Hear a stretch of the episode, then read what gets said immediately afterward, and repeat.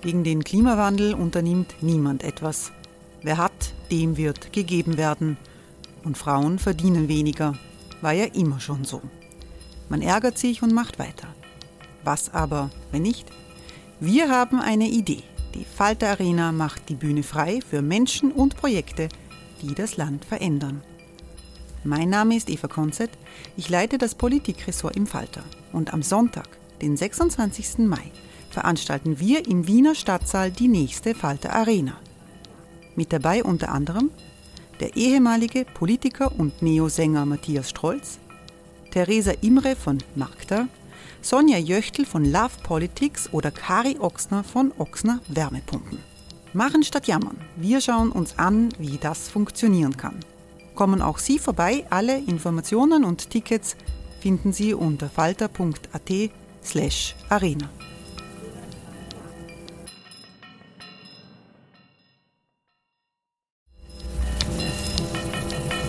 Falter-Podcasts werden durch Werbung unterstützt.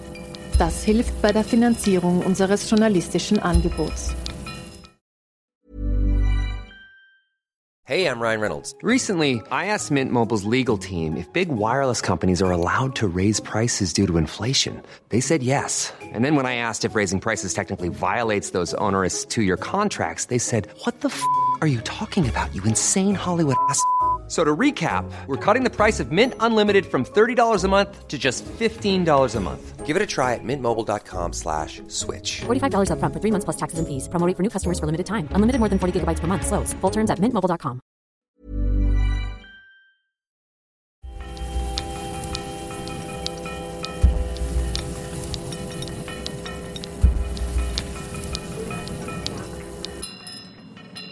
Herzlich willkommen im Falter Radio. Sie hören Barbara Tod.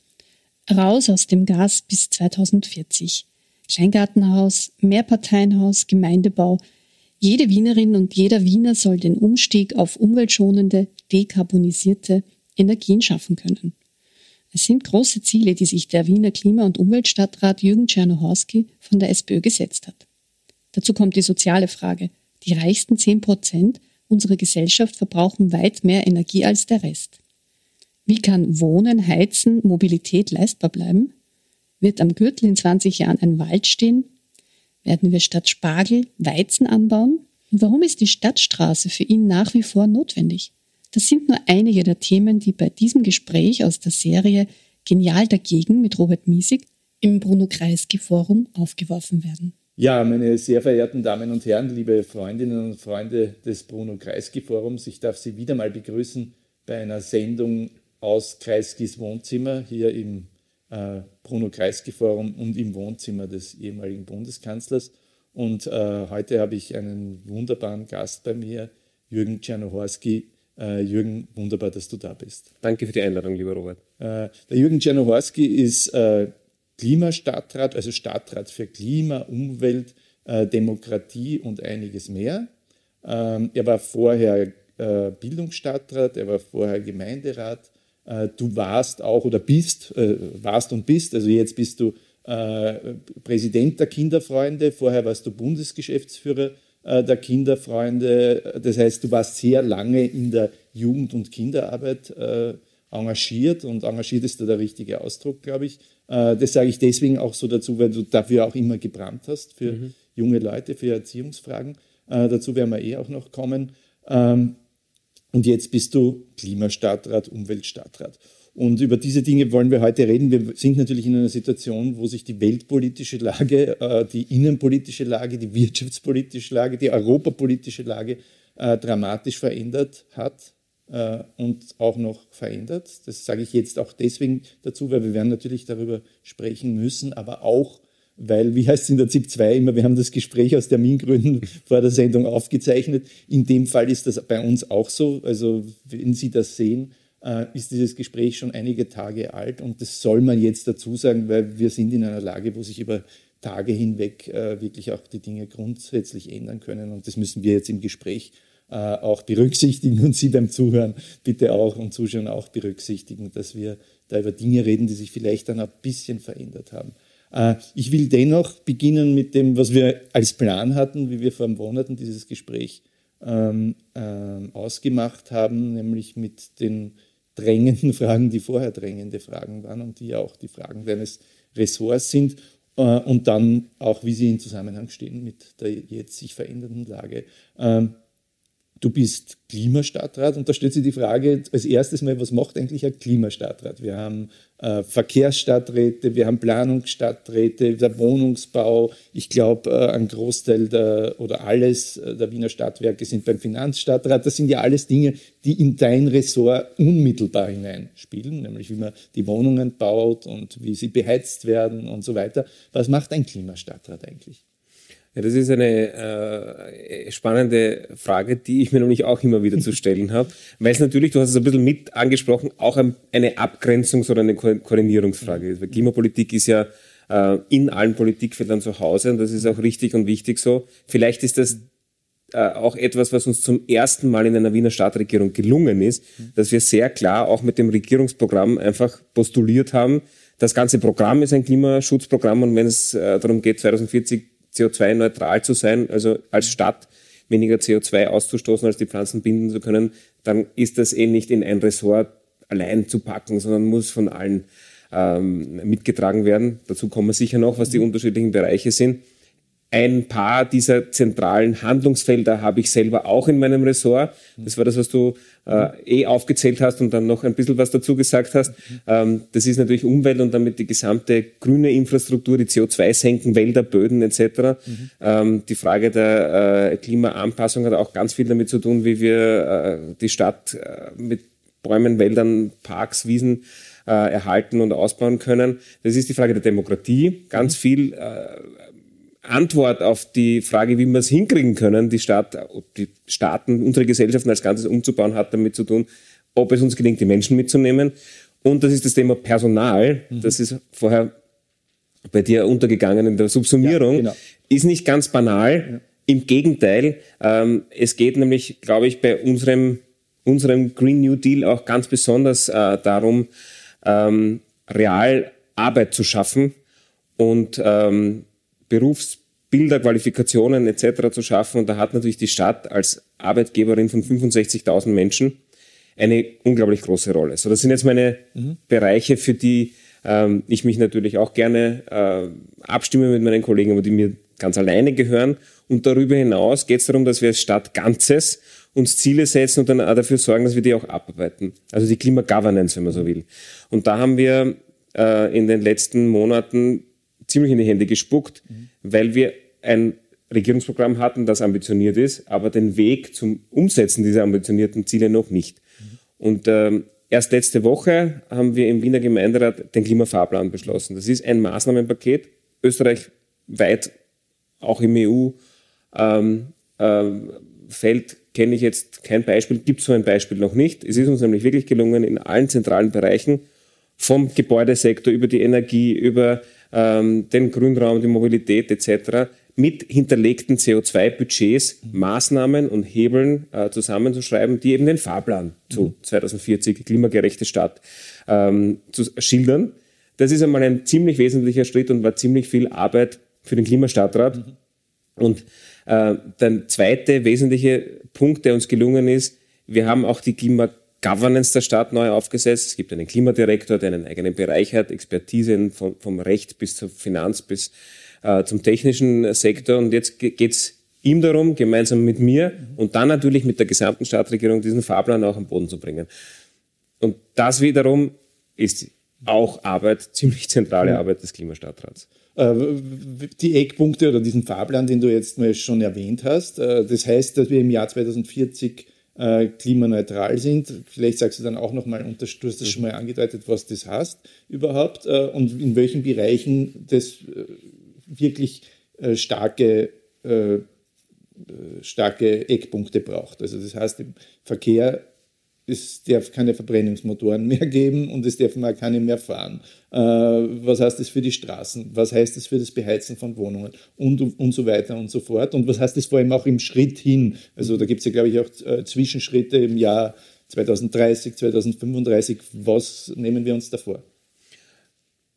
ich, ich möchte dir nicht auch ausweichen, aber ich möchte vielleicht noch einen Gedanken vorwegnehmen, was nämlich der Klimafahrplan auch ist, mhm. neben diesen zentralen großen Rädern in allen einzelnen Bereichen. Er ist eine Haltungsfeststellung. Und das ist mir persönlich wichtig als sozialdemokratischer Politiker, aber auch als Wiener Politiker, dass wir ziemlich viel Arbeit auch darin gesteckt haben, mit dem Klimafahrplan ähm, eine, einen, ja, eine Werteaussage und eine sehr gesellschaftspolitische Aussage zu verbinden, also eben unsere Haltung. Mhm.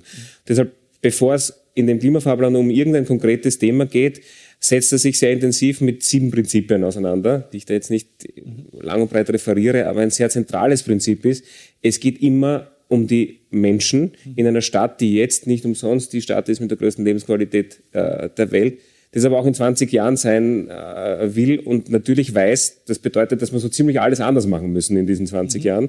Aber eine Sache bleibt gleich. Es ist das Leben der Menschen äh, in, ist, ist sozusagen unser, unsere Richtschnur und das muss sich verbessern. Es geht darum, äh, nicht nur jenen, die es vielleicht schaffen, wenn es super heiß ist im Sommer, sie irgendwie davon zu, ret davor, äh, zu retten, weil sie Klimaanlage einschalten können oder einen, einen Dachgarten haben, sondern eben für die Wienerin, den Wiener in der 70 Quadratmeter Wohnung als Mieterin oder Mieter für einen ganz normalen Handelsangestellten oder Bauarbeiterin, Bauarbeiter auch die Frage der Lebensqualität, der Lebensbedingungen, der sozialen Gerechtigkeit zu adressieren. Und insofern ist es zuallererst eine soziale Herausforderung, eine soziale Frage und eine Frage der Gerechtigkeit. Das ist es ja auch im globalen Maßstab im Übrigen. Und deshalb ist ja der Klimafahrplan nicht nur ein Maßnahmenpaket zum Thema CO2-Senken und zur Klimaanpassung, sondern adressiert auch das Thema Kreislaufwirtschaft, Ressourcen. Wir haben ja eine Biodiversitätskrise, eine Ressourcenkrise und eine Klimakrise, die wir alle auf einmal mit einer sozialen Krise im Übrigen äh, angehen müssen. Vielleicht kann ja. man das dann eher noch ansprechen, ja, aber das ist sozusagen, das ist die, das ist das, das mit dem wir es, das ist der, der, der Geist, der hinter allen Maßnahmen steht.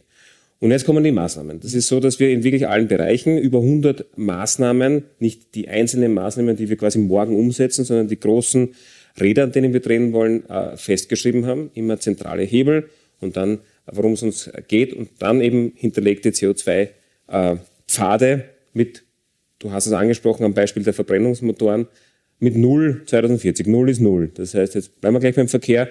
Null CO2 2040 heißt, wir haben nicht lang Zeit, aber, in, aber gut Zeit, um alles daran zu setzen, dass bis dorthin äh, kein CO2 mehr im Straßenverkehr emittiert wird. Ein wesentlicher äh, Bereich dabei, also ein großer Hebel, ist natürlich, dass es weniger Individualverkehr gibt. Gar keine Frage. Also der sogenannte Modal Split, der Anteil an Fußgeh, äh, Öffi oder, oder mit dem Rad zurückten, äh, zurückgelegten Wege ausdehnt und der mit den allein im Auto äh, senkt. Und der andere äh, große Hebel ist raus aus Verbrennungsmotoren. Ich bin zum Beispiel für die Stadt Flotte zuständig. Das sind auch ein paar tausend Autos. Da werden, oder, oder, und auch Nutzfahrzeuge, größere, größere Herausforderung. Da werden wir zeigen, wir gehen es schon ein bisschen ambitionierter an. Wir wollen schon 2025 überhaupt keinen Verbrennungsmotor mehr anschaffen. Äh, aber dahinter steht auch da wieder eine, eine Vision, wie wir leben wollen. Und auch bei der Mobilität ist das Leben ein besseres. Wir arbeiten in einer 15-Minuten-Stadt. Das heißt nichts anderes, als eine Stadt so zu bauen, dass egal wo du wohnst, du in 15 Minuten äh, Zugang hast zu einem, einem, einem Park oder einem Wald, zur äh, Nahversorgung, ähm, zu Ärztinnen und Ärzten, zu äh, sozialer Infrastruktur wie Schulen, Kindergärten etc. Das wiederum die Notwendigkeit, lange Wege überhaupt, äh, äh, überhaupt äh, anzugehen, jeden Tag kleiner macht. Und das ist sozusagen hinter dem grundsätzlichen Gedanken. Heißt natürlich mehr Sharing Mobility, mehr öffentliche Verkehrsmittel, ähm, äh, Belebung von Ortszentren und, und, und. Das war jetzt nur ein Bereich Mobilität, ist aber ein großer, daher habe ich es mir ein bisschen rausgenommen, lang zu reden. Wenn ich da gleich reinfragen ja. darf, äh, wie kann das funktionieren? Ich meine, die Leute müssen, gehen ja nicht nur zur Schule und nicht nur in den Park und nicht nur einkaufen, sondern die gehen ja auch arbeiten und das sind ja wahrscheinlich die breiteren Wege. Äh, wie soll ich von der Seestadt nach, äh, sagen wir mal, Inzersdorf, wenn ich in der Fabrik arbeite, jemals 15 Minuten brauchen? Naja, 15 Minuten zu, äh, zu öffentlichen Verkehrsmitteln wäre es in dem Fall. Ja. Also du wirst nicht, äh, wir werden es mit Überschall äh, äh, auch dort gibt es Innovationen, aber wir werden sozusagen die Geschwindigkeit des öffentlichen Verkehrs ähm, natürlich auch im Blick haben, also durch Intervallverdichtung und so weiter. ähm, Bevorrangung gegenüber dem Individualverkehr. Aber es geht natürlich darum, dass man in 15 Minuten ähm, wo sein kann, wo man seinen täglichen äh, Bedarf stillen kann, sich erholen kann und Wege zur Arbeit natürlich, wenn man es nicht zu Fuß oder mit dem Fahrrad zurücklegen kann, mit öffentlichen Verkehrsmitteln. Da investieren wir massiv haben auch, glaube ich, in Wien einen wirklich guten Track Record. Das ist mhm. allein in den, äh, in den nächsten Jahren sind da äh, äh, große Milliardeninvestitionen in den äh, U-Bahn-Ausbau und andere Bereiche gesetzt. Und das Ziel ist natürlich, dass man nirgends in Wien mhm. ähm, wohnt und dann keinen Zugang zu öffentlichen Verkehr hat. Das bedeutet für die Ränder äh, natürlich auch einen Ausbau von Sharing Mobility, aber für die gesamte große Stadt einen weiteren Ausbau von öffentlichen Verkehrsmitteln. Mhm. Aber Wien will auch noch mehr Fußgängerinnen und Fußgängerstadt sein. Wien auch, will auch noch mehr äh, Radfahrstadt sein. Das ist sozusagen, glaube ich, eine schöne Vision, was das Thema Mobilität betrifft. Das ist nichts, was, wovor man sich fürchten soll und vielleicht auch ein Beispiel dafür, wie wir es insgesamt angehen. Es ist schon so, dass ich glaube, dass das alles sehr dramatisch ist. Die Herausforderung ist dramatisch und auch ein Scheitern wäre dramatisch. Das ist aber das Bild einer Stadt, eines Lebensraums, in dem wir es geschafft haben, ein wirklich Schönes und Mutmachendes ist. Mhm. Und wo es vielleicht äh, das noch viel mehr äh, crasht, also die Dramatik auf der einen Seite und aber das Schöne, wenn man sich vorstellt, dass man es geschafft hat, ist natürlich das riesengroße Thema Energie. Mhm. Das ist auch, um, um ganz offen zu sein, die allerhärteste Nuss, die wir knacken müssen. Mhm. Ganz besonders, wenn es um die Raumwärme geht. Mhm.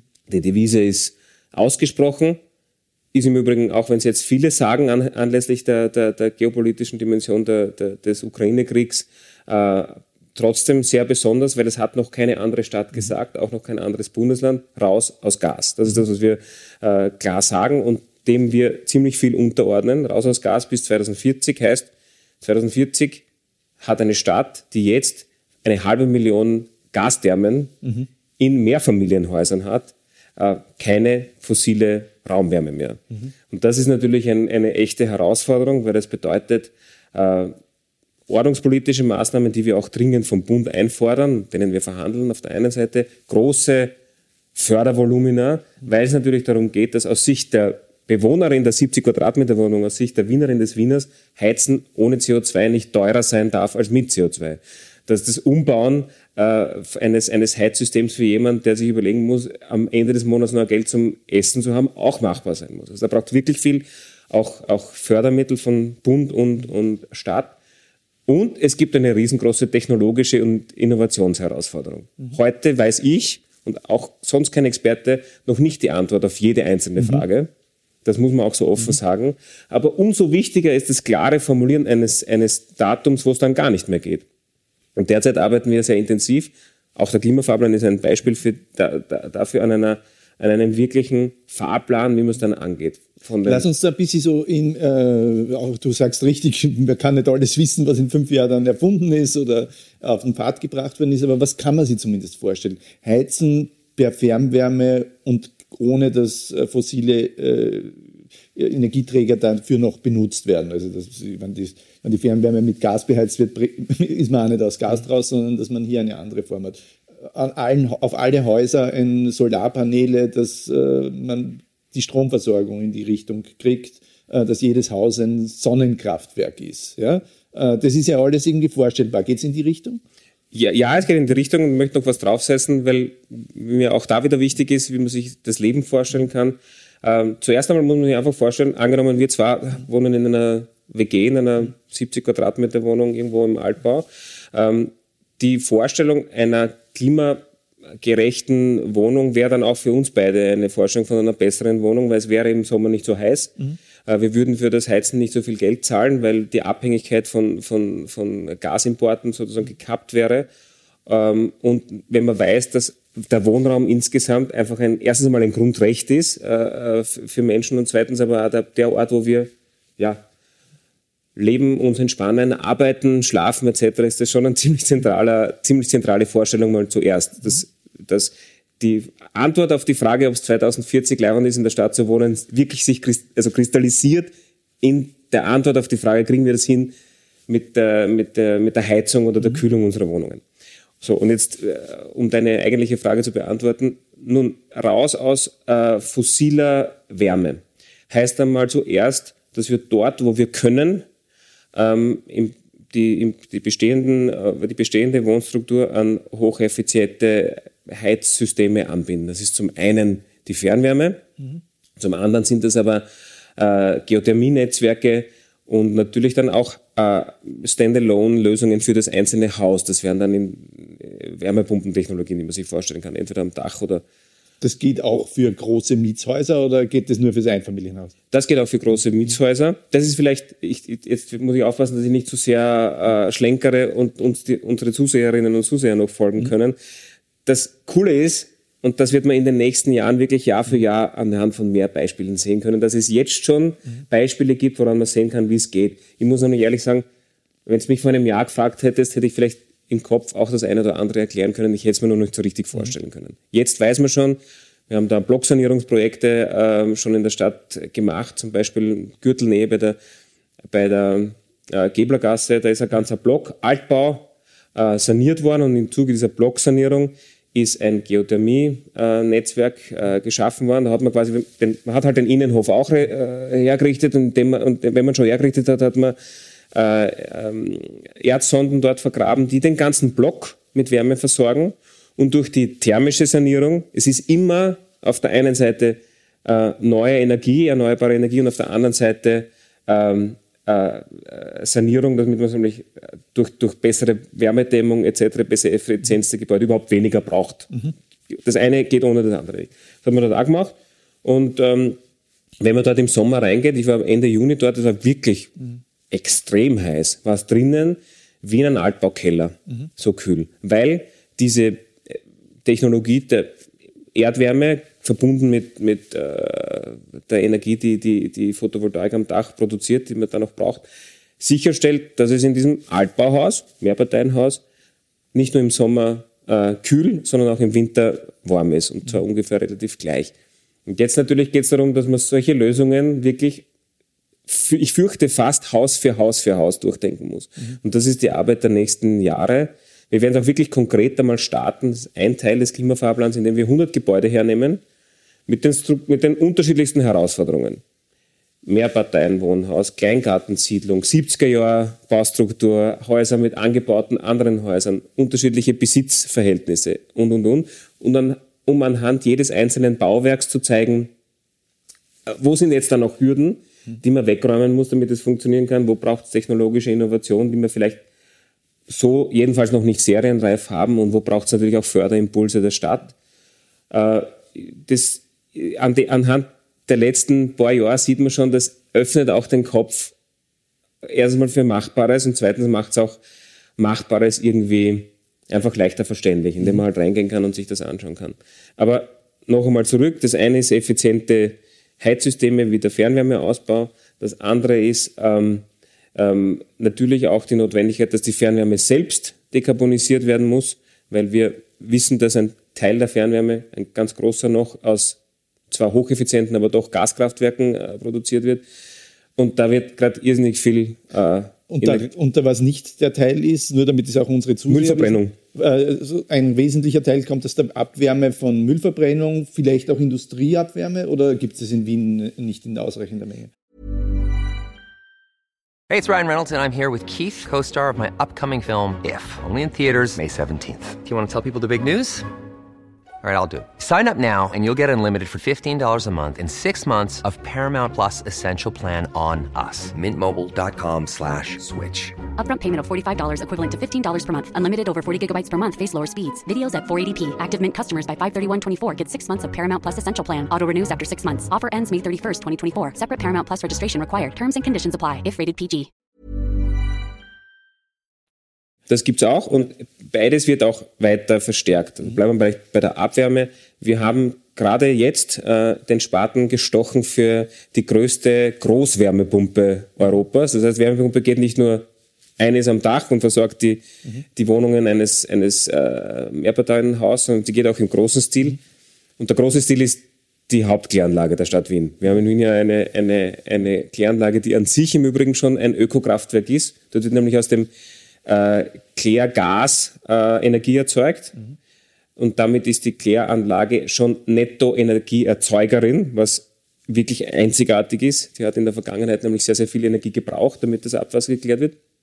Und diese Öko, dieses Ökokraftwerk kriegt jetzt eine äh, Großwärmepumpe, die am Schluss, und um sich wirklich auf der Zunge zu ergehen lassen, damit man die Größe dieses Rades, an dem wir da drehen, ein bisschen fassen kann, 112.000 Haushalte mit Energie versorgen wird, mit Wärme versorgen wird. Das ist einmal Linz mhm. oder zweimal Otterkring. Mhm. Und das ist jetzt ein Beispiel dafür, wie die, wie, wie äh, die Fernwärme der Zukunft, Haushalte, die dekarbonisiert funktionieren kann. Das ist viel, ja. ja. Also meine, wie viele Haushalte haben Nein, es ist, Wien? das ist zweimal Otterkring, ist nicht ein Zehntel von Wien, weil wir haben ja natürlich nicht nur Haus, also die Rechnung geht jetzt ja, im Haushalt, damit okay. man sich besser vorstellen kann. Wir brauchen das natürlich auch in Büros ja, für logisch, die Industrie etc. Also wir brauchen schon noch wirklich viel mehr, aber es ist ein großes Rad. Und ein anderes großes Rad ist die Tiefengeothermie. Da haben wir jetzt einen riesengroßen Durchbruch äh, gemacht als Stadt.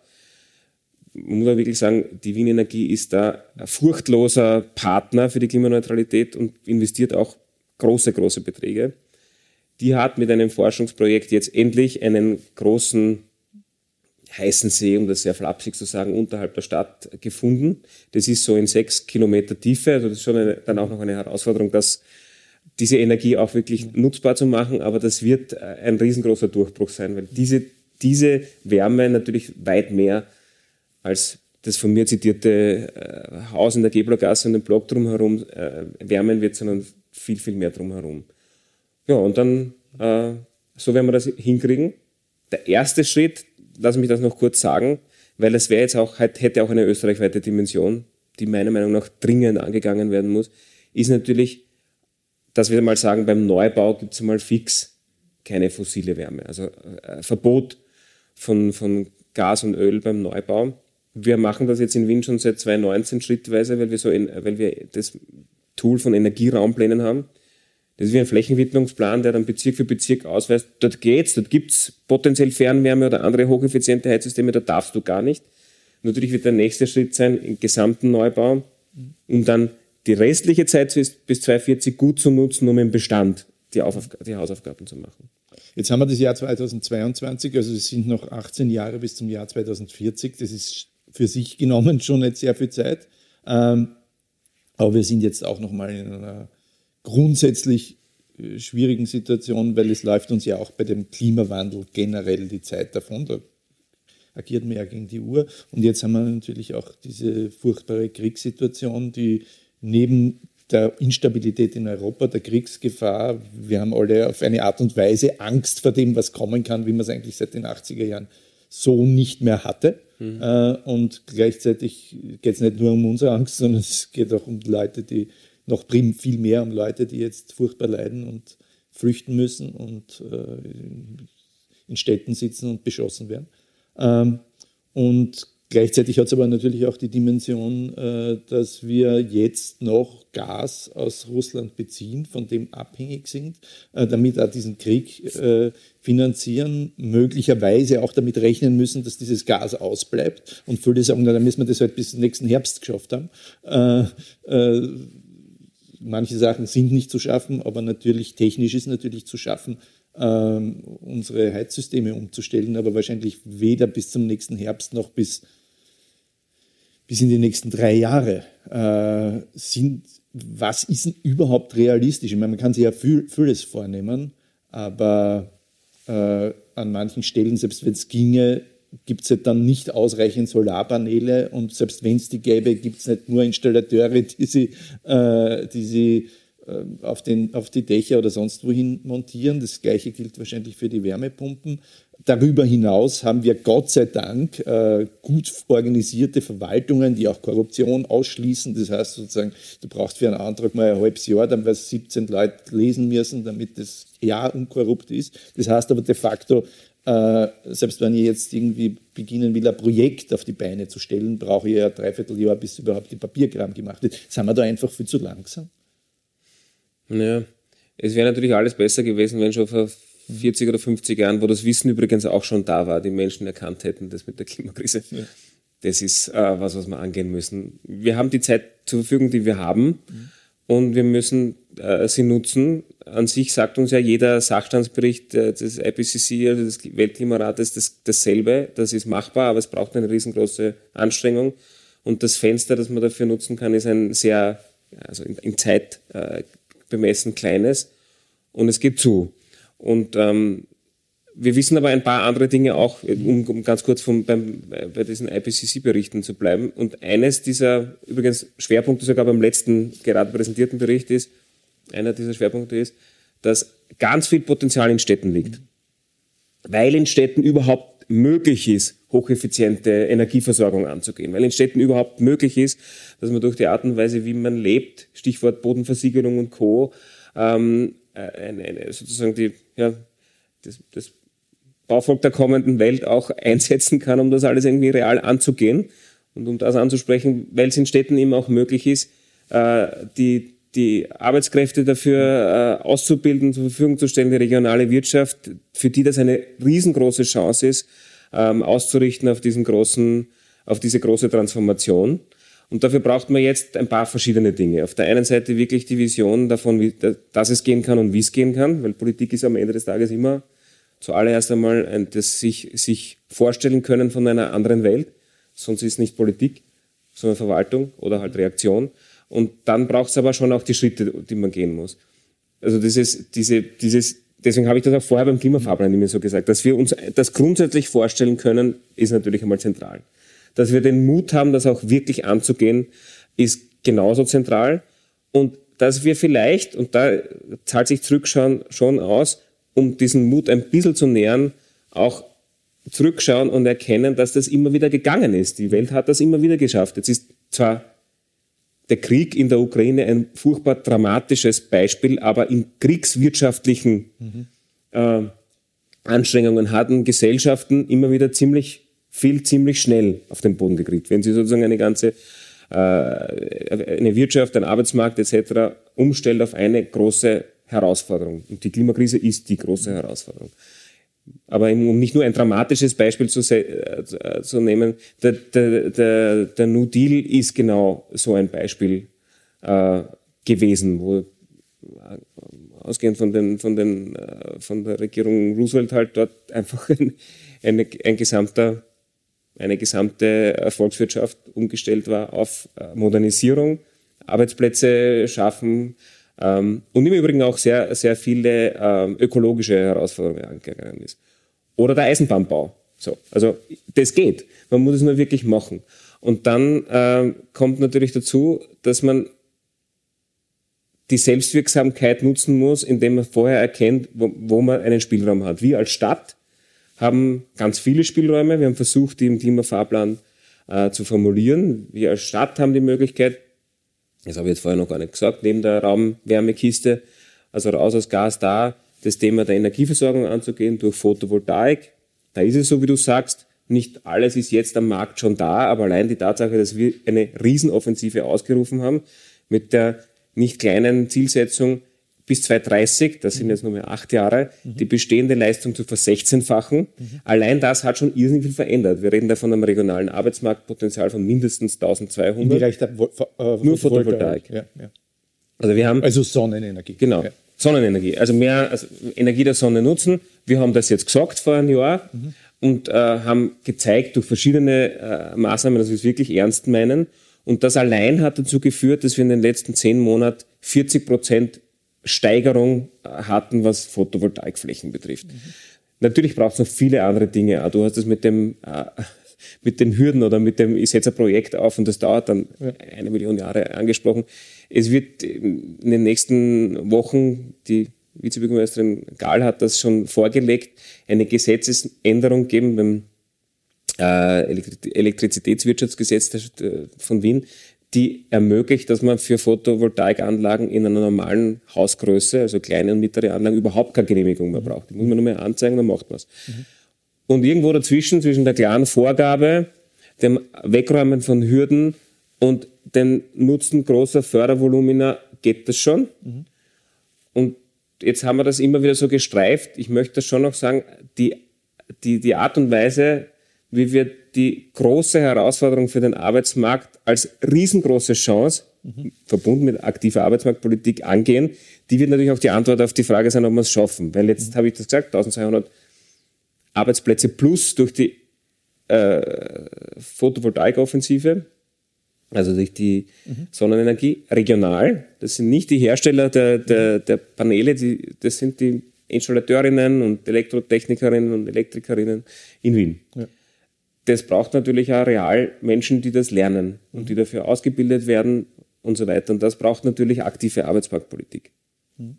Das heißt, wir haben eine Situation, wo, um das Positive zu skizzieren, äh, äh, und damit sind wir auch ein bisschen bei der sozialen Frage, die natürlich viel groß dimensionierter ist. Es darf nicht teurer werden für die Leute und die Leute brauchen ordentliche Einkommen, aber wir haben dann, äh, es ist ein, eine Möglichkeit für Menschen, äh, Arbeitsplätze, hochqualifizierte Arbeitsplätze zu finden, wo sie dann auch ein ordentliches äh, Einkommen haben. Das wäre schon mal auf, auf der positiven Seite.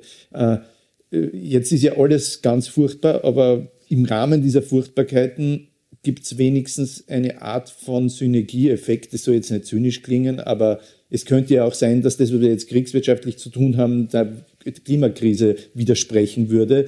Da gibt es ja zumindest eigentlich die Situation, dass das eine für das andere gut ist. Also wenn wir jetzt schnell aus dem Gas aussteigen, äh, ist es gut für unsere Unabhängigkeit von Russland, aber es ist auch gut für die äh, Bekämpfung der Klimakrise. Äh, könnte es also sein, dass bei aller Furchtbarkeit das auch etwas beschleunigt in eine Richtung, wo wir ohnehin hin müssen?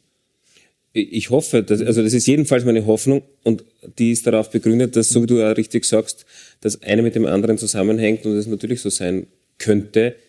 Ich finde, man, man kann das durchaus auch so deutlich sagen, es muss so sein. Wir können uns ja sowieso als, als Gesellschaft, die auch eine Zukunft haben möchte, nicht leisten, dass man länger so tut, als gäbe es irgendeine Frage, die man von klimapolitischen Herausforderungen trennen könnte. Und als gäbe es irgendeine soziale Herausforderung, die man lösen könnte, ohne zugleich die, die, äh, die äh, Lebensbedingungen für die Zukunft abzusichern. Und das hat fast noch mehr globalen Zusammenhang, als es regional äh, bedeutet. Insofern kann man es auch in diesen ja, äh, äh, Kriegs- oder geopolitischen äh, Zusammenhang stellen. Weil, warum sind wir überhaupt in der Situation, in der wir sind, mit der multiplen mhm. Krisensituation, soziale Krise, Ressourcenkrise, Biodiversitätskrise, Klimakrise? Das hat schon was damit zu tun, dass es eine ähm, über Jahrzehnte sich noch weiter dynamisierte, liberale, ja eigentlich kolonialistische mhm imperiale Lebensweise gibt, mhm. die auf die Ausbeutung äh, von, von, von Ressourcen im globalen Süden basiert, die auf Ungerechtigkeit, auf, auf, auf massive Verwerfungen aufbaut, die dafür sorgt, dass es weiterhin möglich ist, dass man in Gesellschaften wie denen, in denen, denen wir leben, ähm, Wachstum generiert durch Ressourcenverbrauch und Wegschmeißen, das wiederum woanders äh, ausgebeutet wird. Also wenn wir das nicht insgesamt schaffen, mhm äh, hin zu einer Kreislaufwirtschaft, hin zu einer Steady-State-Economy, hin zu einer sozial gerechten äh, Weltordnung zu arbeiten, dann schaffen wir sowieso alles andere auch nicht. Aber um es ein bisschen konkreter an der, an der sich dramatisch dynamisiert, dynamisierenden Ressourcensituation jetzt mit, der, mit dem Ukraine-Krieg äh, festzumachen.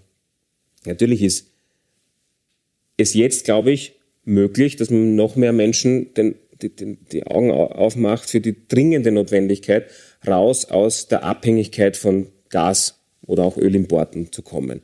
Das wiederum ermöglicht uns, hoffe ich, schneller die gesetzlichen Rahmenbedingungen zu setzen, die es braucht, um das auch wirklich anzugehen. Wir, wir arbeiten in Österreich seit vielen Monaten an einer österreichischen Wärmestrategie. Dafür ist das Klimaministerium mit dem Finanzministerium zuständig. Es gab monatelange Verhandlungen mit den Bundesländern und vor dem Sommer noch eine grundsätzliche Einigung. Und seitdem liegt das, sagen wir mal, in den vermutlich, es liegt nicht ab. Ich gehe mal davon aus, dass es da zwischen den unterschiedlichen Regierungspartnern auf Bundesebene die ein oder andere äh. Sache auszufechten gibt, aber es liegt. Mhm. Und ähm, begonnen haben die Verhandlungen mit einer Meinung vieler, die gesagt haben, machen wir mal das Öl. Mhm. Und das mit dem Gas, das ist eine Wiener Sondersituation, das machen wir irgendwann außerdem ist viel komplexer. Und wir Wienerinnen und Wiener und viele andere auch haben gesagt, das geht auf keinen Fall raus aus Gas, muss man erst recht früher adressieren, weil die Herausforderung so groß ist. Und da muss man dann die Wirtschaft darauf einstellen können. Das haben wir vorher auch an, anlässlich der Arbeitsplätze besprochen und, und, und so weiter. Und ich glaube, das ist jetzt eindeutig ein Beispiel dafür, dass die Erkenntnis, dass man das jetzt früher angehen muss, ja nur größer geworden sein kann. Also ich glaube, ähm, das wird uns dabei helfen, insgesamt sagen zu können, das müssen wir jetzt ganz schnell machen.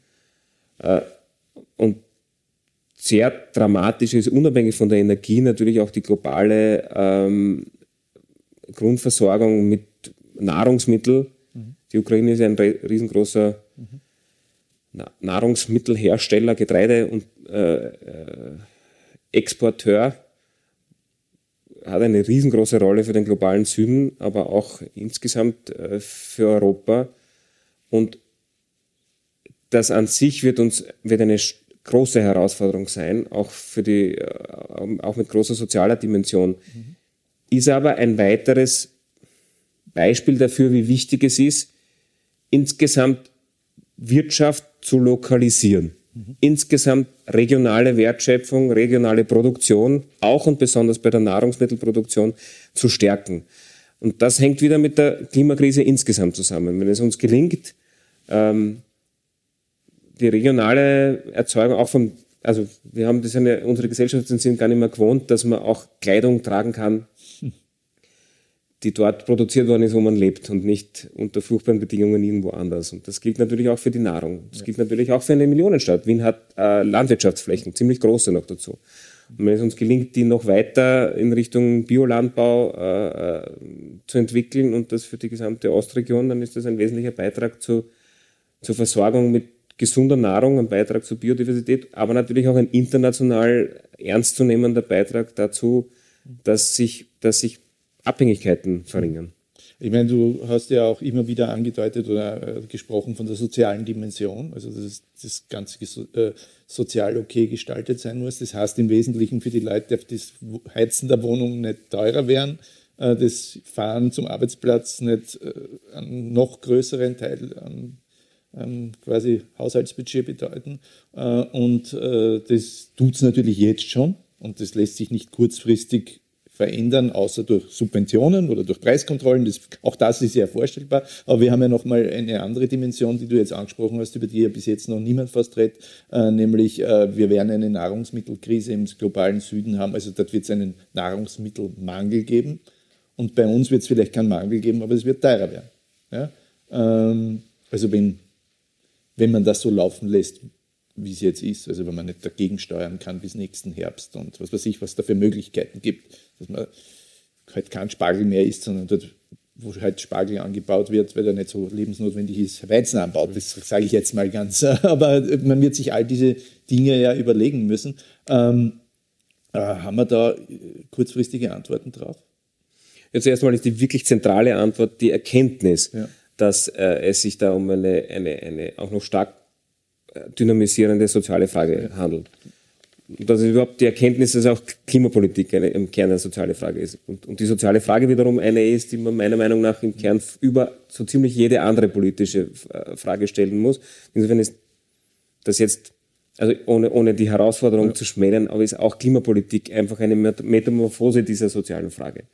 Und damit ist es auch eine Frage der Gerechtigkeit und auch eine Frage der, der, der, der Art und Weise, wie es uns gelingt, auch nicht nur dafür zu sorgen, dass Menschen zu, nicht, nicht massiv darunter leiden, sondern auch, dass, äh, dass die einen Beitrag dafür leisten, die sich den Beitrag eben leisten können und die auch im Übrigen Hauptverursacher der Klimakrise sind. Und mit Hauptverursacher, also das ist wirklich im großen Stil so zu sehen. Ein, ein, das äh, oberste Zehntel an Einkommen verursacht die Hälfte aller CO2-Emissionen. Mhm. Und um sich noch ein bisschen dramatischer vorzustellen, der CO2-Ausstoß pro Kopf weltweit ist irgendwo zwischen sechs und sieben mhm. äh, Tonnen. Der des obersten Zehntels in den USA ist 73 Tonnen. Mhm. So, jetzt finde ich, ist es eine, eine relativ naheliegende Frage, äh, dass, wie man es schafft, dass diese Hauptverursacher, also mal weniger verursachen, aber zweitens auch einen Beitrag bei der Bekämpfung der Folgen leisten. Und natürlich ist, die, ist das auch eine Frage von, von, von der also wir sozial gerecht Steuerpolitik machen, mhm. wie wir dafür sorgen, dass, ähm, dass die Anreize, die wir setzen, nicht erst recht eigentlich Anreize sind, die Steuergeschenke für Reiche verbinden mit, mit äh, Dieselprivileg neu und das dann mit Klimaanstrich äh, äh, verkaufen, wie meiner Meinung nach äh, der Klimabonus und die CO2-Steuer der Bundesregierung ist. Das ist die Formel, die führt zu Gelbwestenprotesten. Es müsste aber gelingen, Formeln zu finden, die die äh, Grundbedürfnisse für Menschen abdecken. da ist Wohnen und Heizen ein Grundbedürfnis und Essen auch. Und zugleich sicherstellen, äh, dass die Belastung dafür nicht größer ist. Und das ist eine Gerechtigkeitsfrage und die ist machbar. Mhm. Äh, es hat natürlich ganz viele Gerechtigkeitsdimensionen. Also natürlich, die Klimakrise selbst ist ja eine, die die Armen mehr trifft als die Reichen, weil die Reichen sitzen dann in ihren Villen, sagen wir, ich sage es jetzt mal ganz grob, in Döbling am, auf, auf dem Berg, wo dann am Abend schön die Brise durchzieht und du kannst wenigstens gut schlafen und die weniger Reichen sitzen im Gemeindebau am Gürtel, äh, wo sie die Hitze staut und äh, immer weggeht. Und die sterben dann einfach früher. Also das muss man ja ganz klar sagen. Ähm, und wenn wir jetzt hergehen würden, im Jahr 2035 haben wir den Individualverkehr so reduziert, dass wir am Gürtel am Wald bauen können. Äh, Wäre ich sehr dafür, weil ich glaube, dass das wirklich so sein wird, dass es ja auch um die Kühlung der Städte gehen wird. Ähm, jetzt weiß ich nicht, ich bringe das Beispiel immer am Gürtel, weil dann die Leute am meisten erschrocken sind. Ja.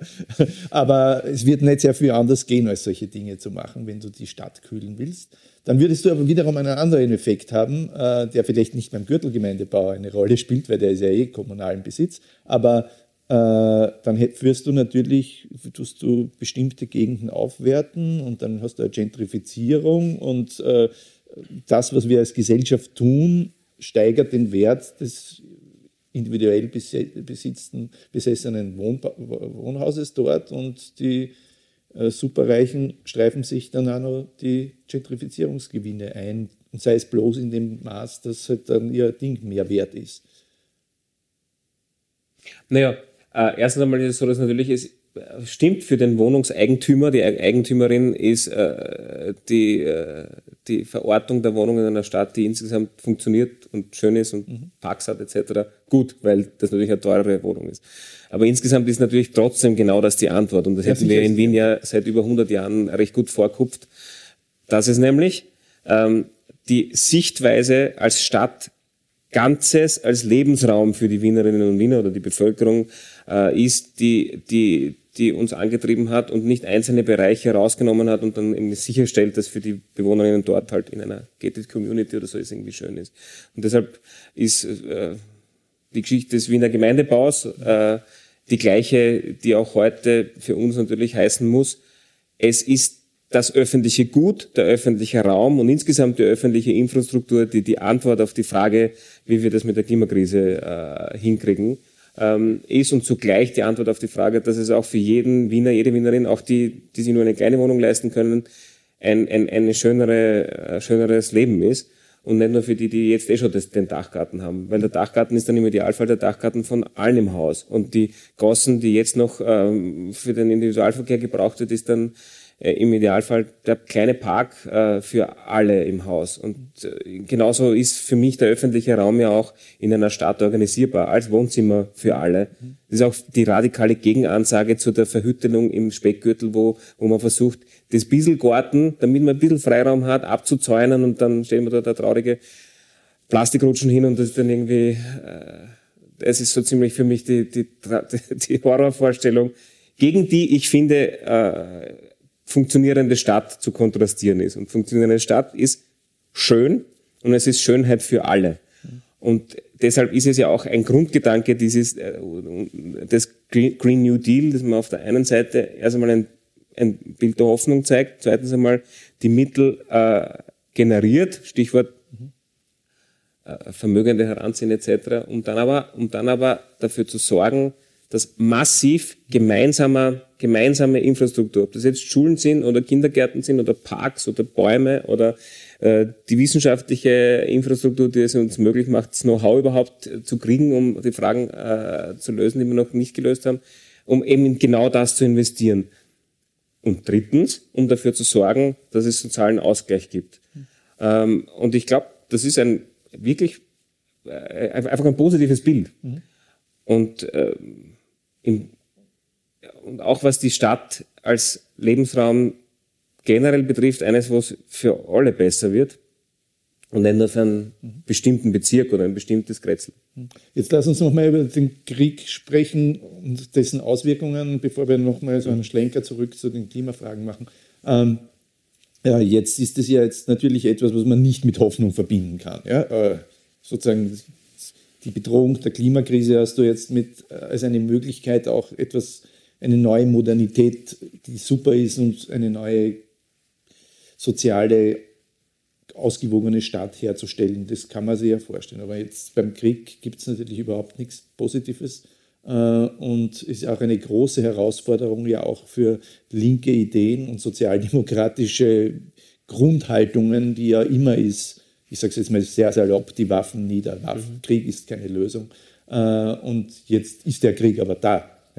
Und es ist der Krieg zwischen einer Despotie äh, die noch dazu eine große Despotie ist, die immer mehr in Despotie versinkt. Also das bisschen, was es sozusagen an Liberalen und Pluralismus in Russland gegeben hat, wird ja jetzt in Tagesgeschwindigkeit abgebaut. Und, das, und die Überfallenen sind ja jetzt auch nicht ein ganz ein kleines Land, sondern immerhin ein 40 Millionen Land äh, in Europa. Äh, was für Herausforderung ist das äh, dann noch für eine progressive Friedenspolitik und Entspannungspolitik? es ist eh nicht der Moment danach, aber äh, der Moment wird vielleicht auch irgendwann mal vorbeigehen. Wie kommen wir dahin, dass man wieder äh, in, eine, in eine andere Richtung kommt? Es ist eine Riesenherausforderung. Und es ist, ich meine, ich glaube auch nicht einmal so, dass man sagen kann, jetzt ist nicht die Zeit dafür, sondern es ist umso mehr notwendig, äh, eine, die, die eigene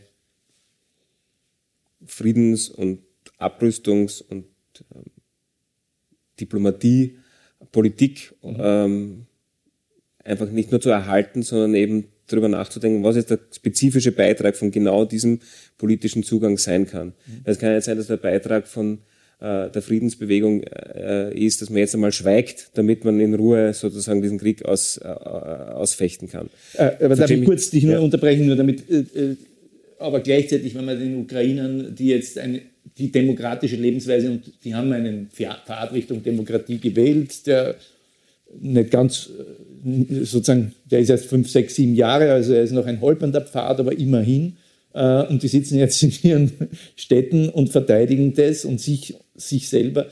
Wenn man denen sagt, die Waffen nieder, sagen sie, jetzt deppert.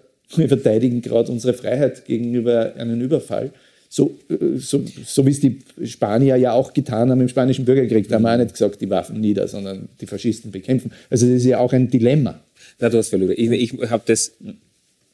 Ich spule zurück und antworte mal auf die erste Frage, die du gestellt hast mit der Wiederholung von dem, was du gesagt hast. Und das muss man schon einmal zuerst sagen. Das ist natürlich, also es ist nicht nur unbestritten, sondern es ist auch mit dreifach und vierfach äh, zu unterstreichen, dass es sich hier um eine, eine eine, eine Aggression dramatischen Ausmaßes von einer, von einer antidemokratischen, äh, also Politik zumindest einer Person, aber es ist ja nie nur eine Person, sondern eines aktuellen äh, russischen Staates handelt und dass man alles tun muss, als Staatengemeinschaft, aber auch als individueller Staat und natürlich auch als politische Bewegung, um dem was entgegenzusetzen. Das heißt, auf der einen Seite die Ukraine zu stärken und auf der anderen Seite äh, den, den Aggressor zu schwächen, dort wo man kann. Und das ist aber vielleicht der springende Punkt, die Antwort auf die Frage, wo man kann. Mhm. Und jetzt haben wir die unglaubliche, unglaublich privilegierte Situation, erstens einmal in einem neutralen Staat zu leben. Zweitens in einem Staat zu leben, in dem Frieden herrscht und der reich ist, um helfen zu können. Und drittens in Teil einer politischen Bewegung zu sein, die, glaube ich, äh, zu Recht von sich behaupten kann, sie sei eine internationalistische. Mhm. Sie kann Leute zusammenbringen und kann in diesem Zusammenbringen ähm, jetzt schon die Rahmenbedingungen für dem, was danach kommt, äh, äh, legen. Und das ist, glaube ich, jetzt das auch, auf das man sich sehr, sehr intensiv konzentrieren muss. Niemand hat was davon, dass im Zuge einer internationalen Zuspitzung plötzlich nur mehr Schwarz und Weiß gibt und äh, man nicht mehr darüber nachdenken kann, wie es, wenn es dann möglich ist, auch äh, diplomatische Lösungen geben kann, wie es, wenn es dann möglich ist, auch eine, eine Friedensordnung geben kann, wenn man zusammenbringen muss, um dringend Gespräche miteinander zu führen. Und das ist, glaube ich, einmal zuerst die Rolle von Österreich. Um das ein bisschen äh, polemischer zu sagen, die Rolle von Österreich wäre, wieder Außenpolitik zu machen. Hm. Meine, wir sitzen da im äh, Wohnzimmer von Bruno Kreisky und es muss gesagt werden. Das ist ja zuerst einmal die allergrößte Unterlassung, die jetzt himmelschreiend laut mhm. hörbar ist. Das machen wir einfach nicht. Und das wäre mal dringend notwendig. Es gibt natürlich eine unmittelbare Herausforderung für uns in Wien und für jeden einzelnen äh, anderen äh, Vertreter in jeder einzelnen anderen Gebietskörperschaft, jeden Bürgermeister, jede Bürgermeisterin, jedes Bundesland, das ist jetzt zu helfen. Mhm. Und es werden sehr viele äh, Schutzsuchende zu uns kommen. Es sind jetzt schon tausende Vertriebene auf dem Weg und es ist natürlich unsere Verantwortung, da zu helfen und ein sicherer Hafen zu sein. Und das können wir in Wien, das können auch die Wienerinnen und Wiener, das haben wir ja auch sehr oft bewiesen. Wir machen es auch über unsere Partnerinnen und Partner natürlich vor Ort. Umso wichtiger ist es, dass, wenn man kann, bitte auch die Volkshilfe oder die Caritas oder das Rote Kreuz, viele Organisationen unterstützt, die jetzt helfen vor Ort. Und ich glaube, dass das jedenfalls ein positiver Beitrag ist und dass man dort, wo man kann, einmal auf jeden Fall agieren sollte. Und darüber hinaus glaube ich auch, und das ist jetzt vielleicht das, was, vorher, was ich vorher zu verkürzt gesagt habe, dass auch in einer zugespitzten Kriegssituation, wo es zweifellos um die Verteidigung des, des Lebensraums und der Freiheit der Ukra Ukraine geht und Verteidigung gegenüber einem Aggressor ist natürlich genauso äh, ein, ein, ein, die andere Seite der Medaille und damit mit Waffen zu machen. Aber abgesehen davon gilt es, glaube ich, jetzt trotzdem und umso mehr äh, darum, dass man auch das Ziel nicht aus den Augen verliert. Und das Ziel ist eine friedliche Gesellschaft. Und das Ziel ist eine, eine Gesellschaft, die, äh, die äh, waffenlos ist mhm. am Ende des Tages. Und da ist mir erst vor kurzem so unglaublich stark wieder aufgefallen, auch als Teil zum Beispiel der Roten Falkenbewegung, mhm. der ich mich zugeordnet fühle, wie viel leiser die Friedensbewegung in Österreich oder in ganz Europa geworden ist. Wenn man sich einfach nur Demonstrationen anschaut von im, im letzten halben Jahrhundert, wenn man sich das ganze Liedgut der Organisationen anschaut, in denen wir äh, sozialisiert worden sind und das ein bisschen mit heute vergleicht, und das ist vielleicht ein, die Haupt die Hauptlehre für mich persönlich, dass ich mir unabhängig von der akuten Situation jetzt vornehme, noch viel lauter Friedenspolitik mhm. oder, oder Friedensarbeit wieder zu machen, weil ich fürchte, das ist ein bisschen, mhm. es ist ein bisschen in, in, in den Hintergrund getreten in den letzten Jahren. Mhm. Ja, ja, sicher. Und sie wird auch in diesen Tagen in, in den Hintergrund treten, deshalb verständlicherweise, mhm. logischerweise. Äh, und gleichzeitig ist es natürlich auch eine Falle. Ja? Also, dass dann nur diese äh, Haltung, wie kann man den besiegen, was im Moment wahrscheinlich die entscheidende Frage für die Ukrainer ist und vielleicht auch ansonsten die äh, besiegen, aber eine Art von Isolation dieses Regimes, dass sie mit dieser Aggression aufhören muss.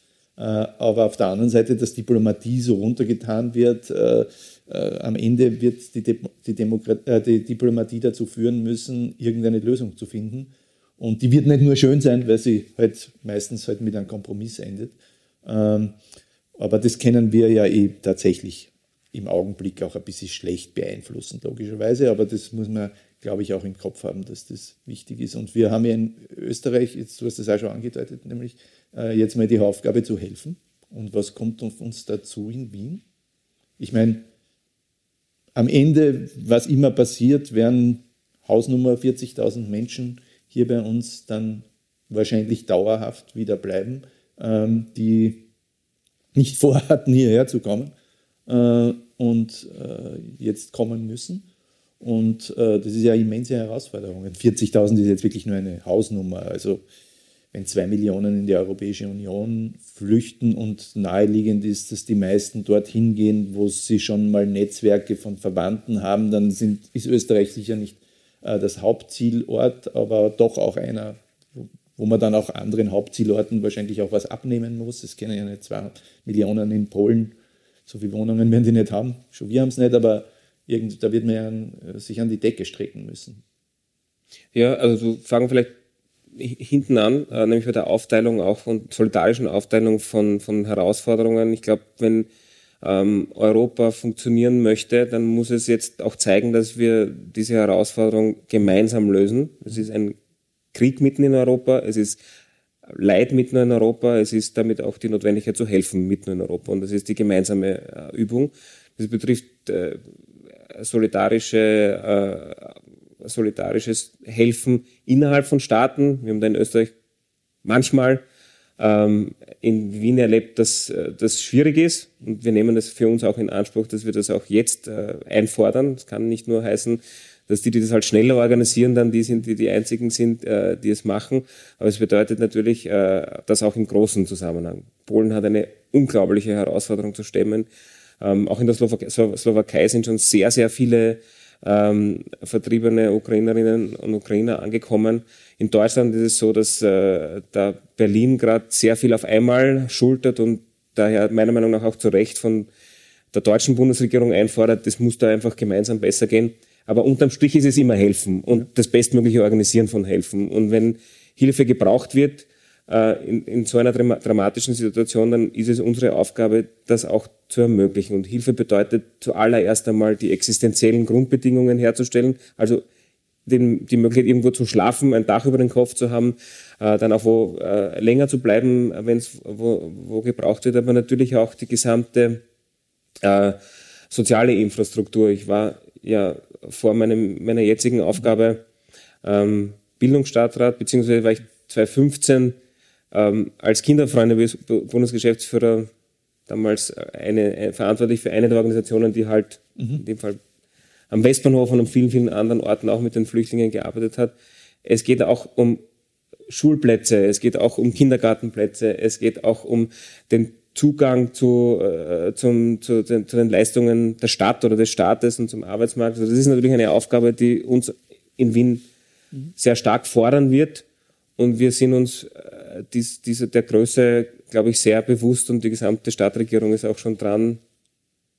Dran ist fast ein bisschen eine, eine Verniedlichung mittendrin, ja. das auch gemeinsam mit den NGOs zu lösen. Mhm. So wie auch schon in der, in der Vergangenheit, um das auch deutlich zu sagen, ist das etwas, das kein Politiker, keine Politikerin in der Welt alleine wird lösen können. Und deswegen muss man, glaube ich, auch ganz besonders sensibel sein, wenn sich da jemand auf die Schultern klopft und das alles äh, als seinen mhm. Erfolg äh, formuliert. Das ist immer die, die helfende und sich extrem engagierende Zivilgesellschaft. Das sind die Organisationen, die da jeden Tag arbeiten, auch dann, wenn irgendwie es einen Backlash gibt und eine Welle gibt, wo keiner mehr sich daran erinnern kann, dass man Menschen, die Hilf Hilfe brauchen, auch helfen soll. Die sind immer da. Mhm. Und die braucht es auch jetzt ganz besonders und die sind extrem gefordert und ähm, arbeiten hier schon sehr intensiv zusammen. Mhm.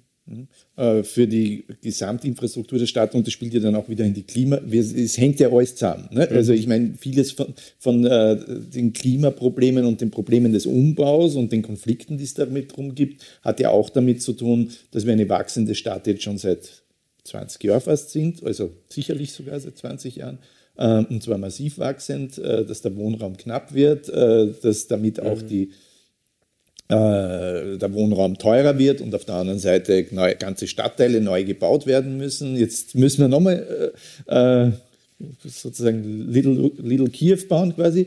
Äh, kriegen wir das hin?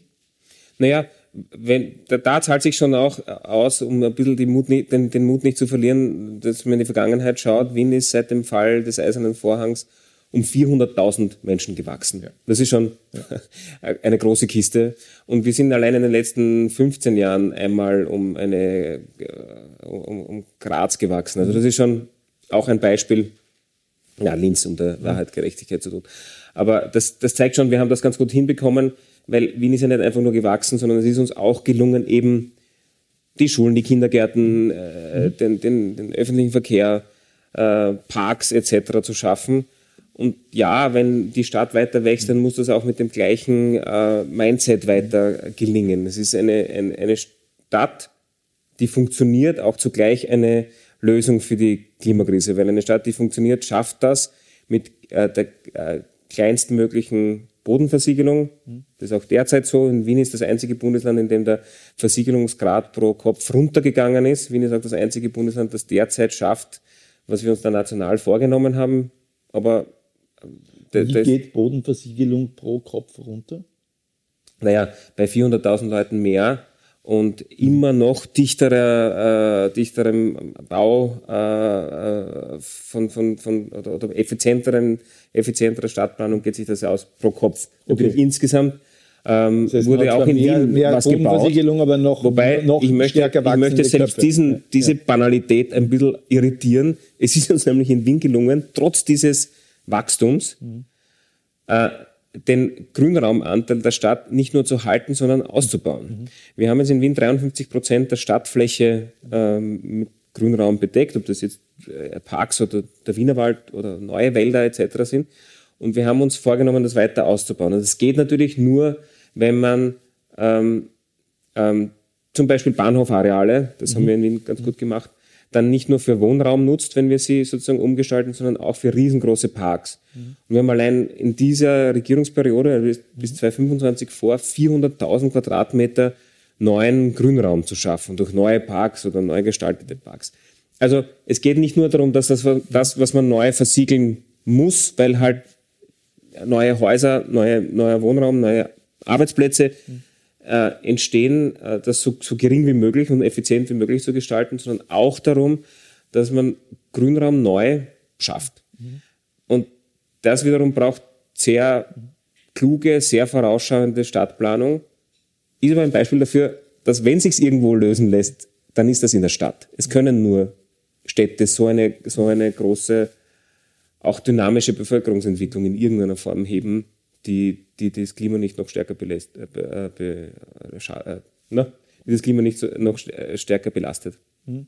Äh, jetzt mache ich einen ganz harten Bruch von der, von der äh, Ukraine-Krise. Da kann man nur einen harten Bruch machen, weil alles andere ist fast banal. Also es wirkt ja dann fast ein bisschen zynisch, wenn man dann auf Alltagsprobleme wieder zurückkommt. Aber auch die sind ja nicht klein. Ähm, wenn du, den, wir haben ja auch sozusagen über vieles, was wir da jetzt hier gesprochen haben. Da gibt es ja auch eine Bewegung, es gibt junge Leute, die sich engagieren, äh, eine, eine, eine Klimabewegung.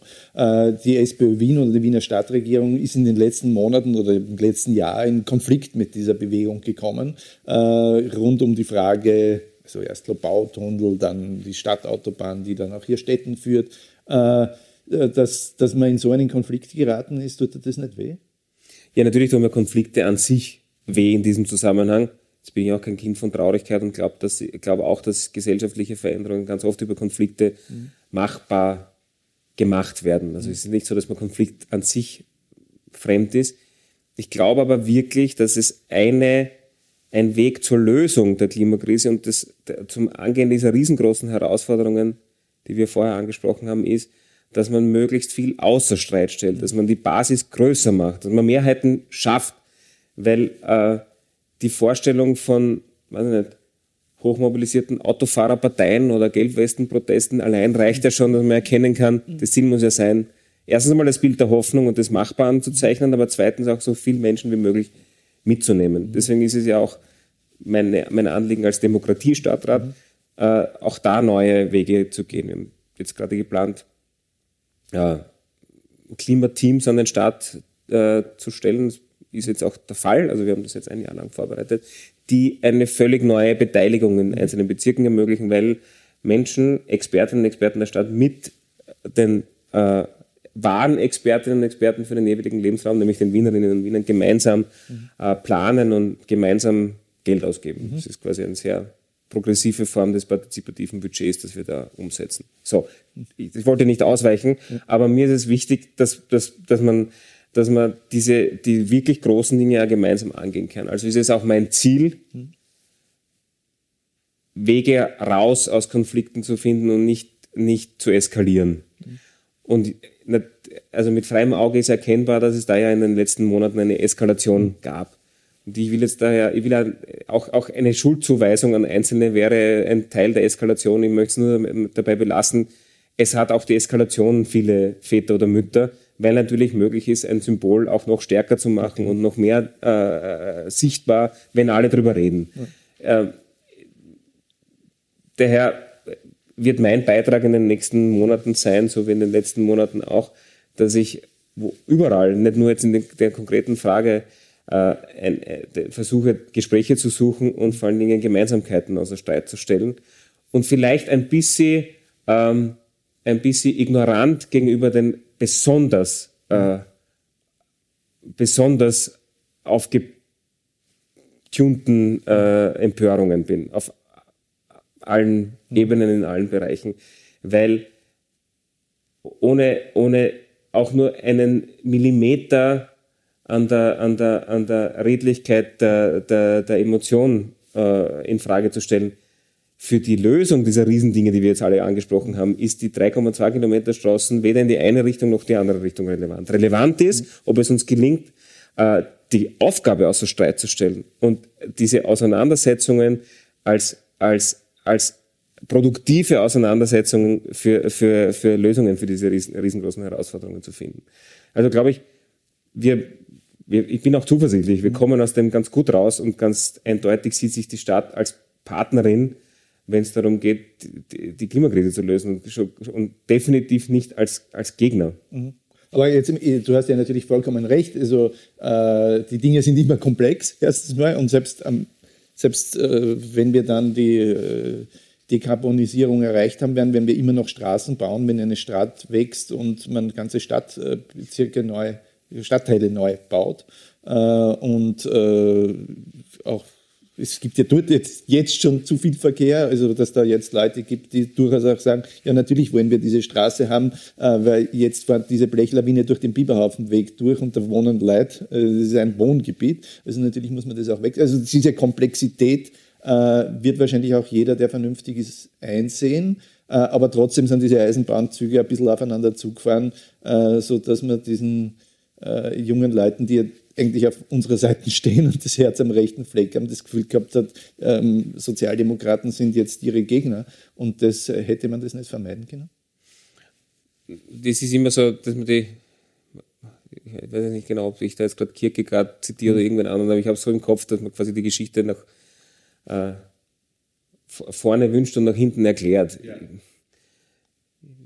Also ich wünsche mir einmal nach vorne, sagen wir mal so, um das, um das, äh, da, da, bin ich mir ziemlich sicher, äh, dass es, es muss uns gelingen, mhm. äh, weniger Konflikte und mehr äh, gemeinsames Stärken mhm. zwischen denen, die, die, äh, an, dieser, an, die, an der Vision einer klimagerechten Zukunft zu arbeiten, hinzukriegen. Mhm. Und ich bin auch zuversichtlich, dass wir als Stadt da einen großen Beitrag äh, dazu leisten können. Ich, ich persönlich bemühe mich sehr, dass ich einen äh, dazu leiste. Ich will mir nicht davon von dem nach hinten erklären äh, drücken. Sicherlich sind da verschiedene Dinge passiert, die, die, die auch anders hätten, nämlich von hinten, von hinten erklärt, anders hätten gemacht werden müssen. Das hat ja auch zum Beispiel meine Kollegin Uli Simmer auch schon mehrfach gesagt, dass etwa die, die Briefe ganz sicher nicht so intendiert waren von ihr und dass das ein Fehler ist, den, den, den sie, für den sie sich so auch äh, entschuldigen möchte. Und das ist nur ein Beispiel von vielen Dingen, die man nach hinten erzählt, sicher, sicher äh, differenzierter sieht. Ich, ich möchte aber vielleicht noch äh, eine Sache sagen zu ich habe den Bruch unseres Gesprächs mhm. von der wachsenden Stadt im Kopf. Mhm. Es gibt schon einen, einen wirklichen und einen sehr gut durchdachten Grund der Stadt, ähm, auch, auch bei dem, auch bei, was die Stadtstraße betrifft, bei diesem Projekt, an diesem Projekt festzuhalten. Das ist eben dieses sehr dynamische Wachstum und die Notwendigkeit, äh, die, die äh, Wohnungen, die dort neu entstehen, äh, auch wirklich real anzuschließen. Und da kann man sich natürlich nicht nur wünschen, sondern auch äh, mit, mit sehr, sehr viel, äh, sehr, sehr viel politischen Schritten erarbeiten, dass es weniger Individualverkehr gibt. Das muss es auch geben, das ist unser Klima, Ziel im Klimafahrplan. Nur wenn statt jetzt 30 Prozent der Fahrten, dann 20 Prozent der Fahrten, das ist unser Ziel im Klimafahrplan, mit äh, Individualverkehr zurückgelegt werden, der dann am Ende des Tages ohne Verbrennungsmotoren versuch, äh, äh, äh, stattfindet, sind es immer nur 20 Prozent der Fahrten von äh, 60.000 Leuten, die zusätzlich im Norden der Stadt wohnen werden und angeschlossen werden äh, an dieses Gebiet. Und das sind äh, halt 60.000 mal zwei Fahrten, 120.000, davon 20 Prozent, 24.000 Fahrten. Ja, das wird vom bestehenden Straßennetz nicht lösbar sein. Daher hat die Stadt Wien mit einer sehr, sehr intensiven Planung und dem Einwurf sehr, sehr vieler Münzen ähm, dafür gesorgt, dass es eine ja. intensive Anbindung mit, mit öffentlichen Verkehrsmitteln gibt. In der Seestadt war die U-Bahn vorher, bevor es irgendwann anders gegeben hat. Dafür wurde, wurden wir vom Stadtrechnungshof kritisiert als Stadt, so quasi. Wem ist das eingefallen? Mhm. Äh, es werden weitere öffentliche Verkehrsmittel äh, äh, laufend äh, gemacht. Es geht ganz massiv um, den, um, die, um die Ortszentren, damit man eben diese 15 Minuten Stadt äh, äh, auch organisieren kann. Also es ist jetzt nicht so, dass sich da keiner was gedacht hat, ja, ja, sondern im Gegenteil, dass es ziemlich notwendig ist, halt diese Schritte auch abzuarbeiten, um sicherzustellen, dass weiterhin leistbarer Wohnraum entsteht. Der wiederum so notwendig ist, dass diese Stadt wachsen kann und äh, es nicht im, im, im Speckgürtel Wachstum gibt oder halt, dass nur die in, in Wien eine Wohnung finden, die es leisten können, äh, 2000 Euro im Monat zu zahlen. Ja. Und deswegen bin ich da vielleicht schon auch ein bisschen ähm, deutlicher in der, in, der, in der Befürwortung dessen, dass man das halt auch macht. Mhm. Weil nur wenn man seine, seine stadtentwicklerischen Ziele wirklich auch abarbeitet und sehr konsequent abarbeitet, dann kann sich eine Stadt zum Guten entwickeln. Sonst entwickelt sie sich halt irgendwo hin und das ist in der Regel eher ein Beitrag zu mehr Ungerechtigkeit und eher ein Beitrag, ähm, auch die großen Ziele, die man sich gesteckt hat, nicht erreichen zu können. Mhm.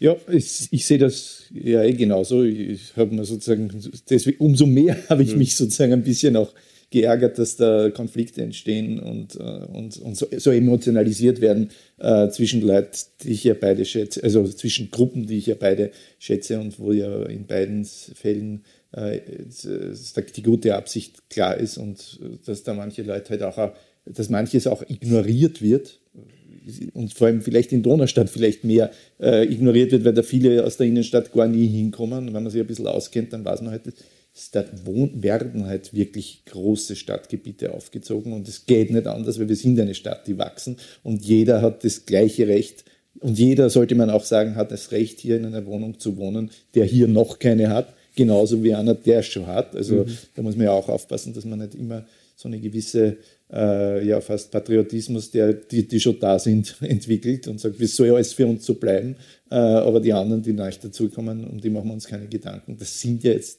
und das, da machen wir wieder den Bogen zum Krieg, das sind jetzt nochmal ein paar Zehntausend mehr, als wir vor einer Woche äh, gedacht haben. Das muss man ja alles, alles mitbedenken und äh, äh, sozusagen diese Bezirke dort sind ja bis jetzt schon nicht vorbereitet, wirklich auf diese äh, Menge der Menschen, die zugezogen haben. Aspern kenne ich ganz gut, das ist ein süßes kleines Dörflein, durch das halt die Straße vierspurig durchfährt äh, und ist eigentlich als Stadtzentrum, als, als Dorfzentrum, als lokales Zentrum seit Jahren oder Jahrzehnten schon äh, ein Jammer. Ja? Das könnte schön sein, aber du kommst von der anderen Seite nicht auf die andere. Aber gut, äh, das sind so Dinge, die muss man ähm, gut ändern äh, und äh, das sind ja eh alles wie man jetzt sieht, in einem gewissen Sinne Luxusprobleme, mhm.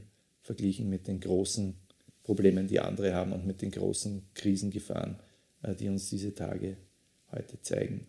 Jürgen, wunderbar, dass du hier warst und dass du mit mir dieses Gespräch geführt hast, äh, durch alle Aspekte und Komplexitäten der Klimakrise, der Weltkrise durch.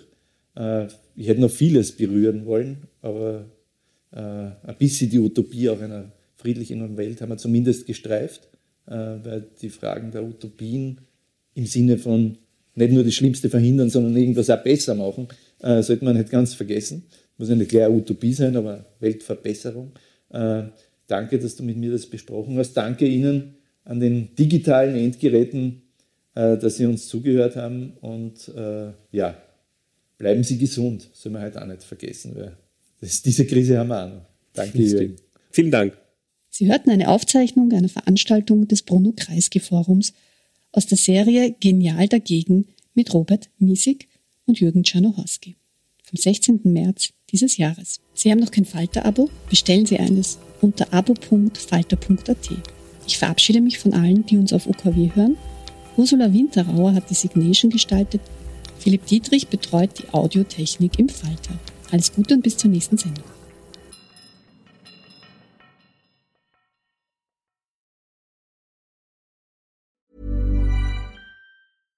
This message comes from BOF sponsor eBay. You'll know real when you get it. It'll say eBay Authenticity Guarantee. And you'll feel it. Maybe it's a head turning handbag, a watch that says it all, jewelry that makes you look like the gem, or sneakers and streetwear so fresh every step feels fly. eBay gets it. So look for the blue check mark next to that thing you love and be confident that every inch, stitch, sole, and logo is checked by experts. With eBay Authenticity Guarantee, you can trust that feeling of real is always in reach. Ensure your next purchase is the real deal. Visit eBay.com for terms. Even when we're on a budget, we still deserve nice things. Quince is a place to scoop up stunning high end goods for 50 to 80% less than similar brands. They have buttery soft cashmere sweaters starting at $50, luxurious Italian leather bags, and so much more. Plus, Quince only works with factories that use safe, ethical, and responsible manufacturing. Get the high-end goods you'll love without the high price tag with Quince. Go to quince.com/style for free shipping and 365-day returns.